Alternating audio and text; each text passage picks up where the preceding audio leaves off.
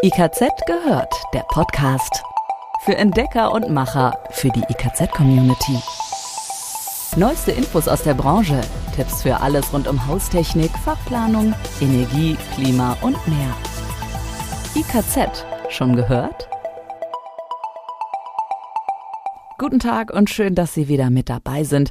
Sie hören die neue Folge des Podcasts IKZ gehört. Mit mir, Andrea. Und Dirk aus dem IKZ Podcast Team. Auch von mir ein herzliches Hallo. Wir bringen Sie regelmäßig auf den neuesten Stand rund um die Themen Haustechnik, Energie, Klima und Fachplanung. Alle Infos, über die wir sprechen, finden Sie zum Nachlesen nochmal auf unserer Internetseite, in den Podcast-Beschreibungstexten und ganz klar in unseren Fachmagazinen.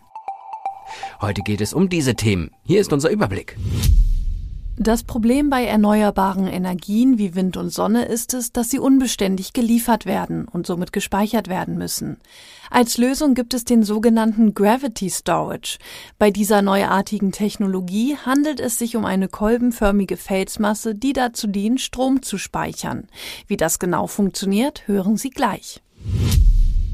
Eine aktuelle Studie kommt zu dem Schluss, dass die Verbrennung von Erdgas zur Wärmeerzeugung weit klimaschädlicher ist als vielfach angenommen. Zudem würden die Klimakosten derzeit nicht verursachergerecht eingepreist. Welche Folgen das für uns alle haben könnte, dazu gleich mehr. Der weltweite Zubau erneuerbarer Energien, insbesondere der Wind- und Solarkraft, ist ungebrochen. Eine Besonderheit bringen die erneuerbaren Energien allerdings mit sich. Der Strom aus schwankenden Quellen wie Sonne und Wind muss tagsüber für mehrere Stunden gepuffert werden, um die Versorgungssicherheit auch nachts und bei Flaute aufrechtzuerhalten.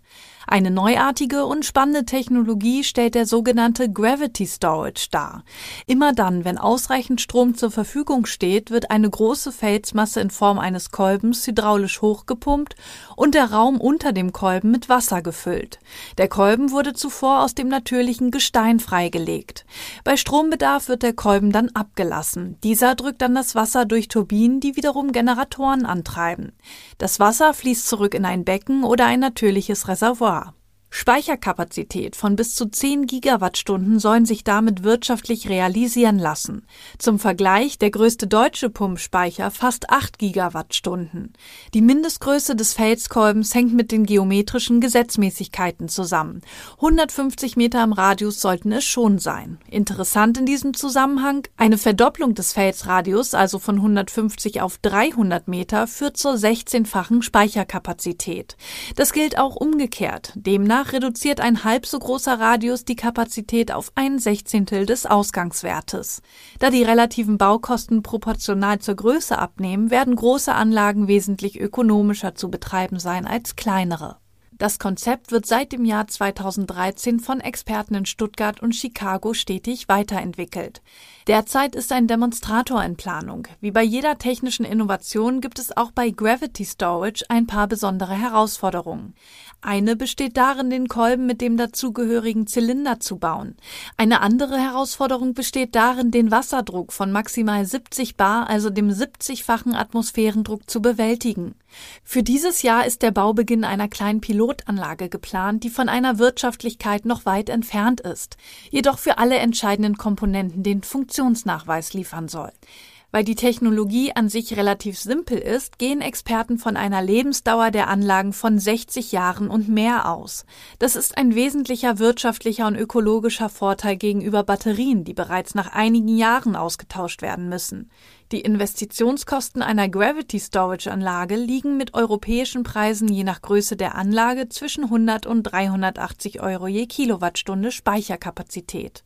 Das ist hoch. Bezieht man aber die Kosten für die gesamte Lebensdauer mit ein, betragen sie lediglich 9 bis 18 Cent pro Kilowattstunde und sind damit halb so hoch wie Batterien.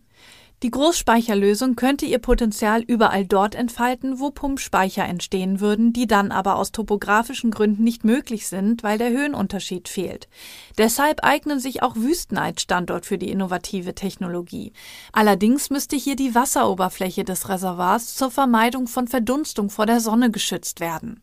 Man darf gespannt sein, ob und in welcher Form sich diese spannende Entwicklung durchsetzen wird.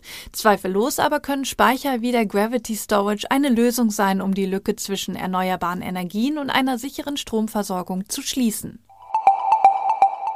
Millionen Gasheizungen sorgen hierzulande in Häusern und Wohnungen für Wärme und Warmwasser. Erdgas gilt bei vielen als sauberer Energieträger, trotz seines fossilen Ursprungs.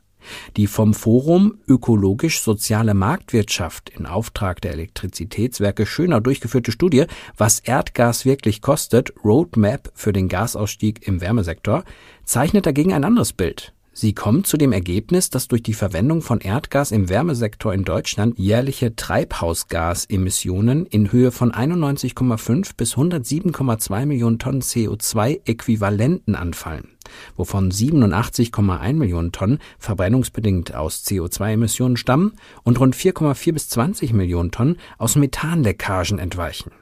Das Gas entweicht etwa während der Förderung oder des Transports aus undichten Bohrlöchern oder Pipelines durch nicht vollständige Verbrennung oder durch das beabsichtigte Ablassen bei Wartungen von Ferngasleitungen. Zum Vergleich, die gesamten CO2-Emissionen des Landes Berlin betrugen im Jahr 2019 etwa 17 Millionen Tonnen CO2. Doch was hat das für Folgen? Durch die Nutzung von Erdgas im Gebäudesektor entstehen alleine im Jahr 2021 Klimakosten von rund 18 bis 21 Milliarden Euro wobei auf die besonders klimawirksamen Methanleckagen rund 0,9 bis 4 Milliarden Euro entfallen, heißt es dazu in der Studie. Knapp 75 Prozent der Klimaschadenskosten seien derzeit noch nicht berücksichtigt. Der CO2-Preis in seiner jetzigen Form reiche nicht aus, um die Klimaschäden vollständig einzupreisen. Stattdessen müsse bis 2030 ein Preis in Höhe von 215 Euro pro Tonne CO2 erreicht werden. Der echte Erdgaspreis falle um rund 50 Prozent höher aus als der Gaspreis, der heute durchschnittlich gezahlt werde. Um den Erdgasausstieg im Gebäudesektor kurzfristig einzuleiten, haben die Studienmacher ein breites Maßnahmenpaket entwickelt. Für Handwerk und Verbraucher am relevantesten dürften die ordnungsrechtlichen Instrumente sein. Erdgasheizungen, so heißt es, dürfen nicht mehr gefördert werden, auch nicht in Kombination mit erneuerbaren Energien, wie beispielsweise Solaranlagen. Stattdessen seien weitere gezielte Förderungen wie Austauschprämien für Gasheizungen, Sanierungen mit hohen Effizienzstandards sowie eine Förderung für effiziente Wärmenetze notwendig. Spätestens bei der Überprüfung des Gebäudeenergiegesetzes im Jahr 2023 sollten außerdem die Effizienzvorgaben für alle Gebäude deutlich verschärft und eine Austauschpflicht sowie ein Einbauverbot für Gasheizung ab 2026 festgelegt werden. Das empfehlen die Autoren der Studie. Die Plattform Erneuerbare Energien Baden-Württemberg, eine Dachorganisation der Verbände, Unternehmen und Forschungsinstitute aus der erneuerbaren Energienbranche in Baden-Württemberg, kommt zu einer ähnlichen Einschätzung. Wer heute noch eine fossile befeuerte Einzelheizung kauft oder eine Gasleitung in ein Wohngebiet legt, trifft eindeutig eine Fehlentscheidung, sagt Jörg Dürr-Pucher, Vorsitzender der Plattform EEBW. Erdgas werde durch den CO2-Preis teurer und die negativen Klimaeffekte durch Erdgasförderung und Leckagen seien stärker zu berücksichtigen. Auf grünen Wasserstoff sollten Gebäudeeigentümer eher weniger setzen, das sei ein knappes Gut. An dem erneuerbaren Gas hätten viele Akteure Interesse. Da das Gas noch lange und knapp und teuer bleiben werde, komme es vermutlich erst einmal in der Industrie und in der Mobilität zum Einsatz. Ist das Aus für die Gasheizung also nur noch eine Frage der Zeit? Nein, meint zumindest die im Juni vorgestellte Studie Klimaneutral Wohnen. Sie untersuchte das CO2-Minderungspotenzial im deutschen Wohngebäudebestand und kommt zu dem Schluss, dass eine starke Reduktion der CO2-Emissionen sogar bis hin zur Klimaneutralität möglich ist. Laut dieser Studie würden im Jahr 2050 zwei gasförmige Energieträger zum Einsatz kommen. Ein Gasmix, der zu 80 Prozent aus Biomethan und zu 20 Prozent aus dem dekarbonisiertem Wasserstoff besteht und reiner Wasserstoff. Während also heute noch überwiegend fossiles Erdgas durch die Leitung fließt, könnten es zukünftig regenerative und synthetische Gase sowie Wasserstoff sein. Vorausgesetzt natürlich, die deutsche Industrie schafft diesen Technologiewandel. Und zwar in wenigen Jahren und nicht erst in einigen Dekaden. Für heute war es das erst einmal mit den Neuigkeiten aus dem IKZ gehört Podcast-Team. Bleiben Sie uns treu, wir halten Sie auch weiterhin auf dem Laufenden. Sie wissen, bei uns hören Sie immer das Neueste rund um Haustechnik, Energie, Klima, Fachplanung und mehr. Bis zur nächsten Folge. Bis dann.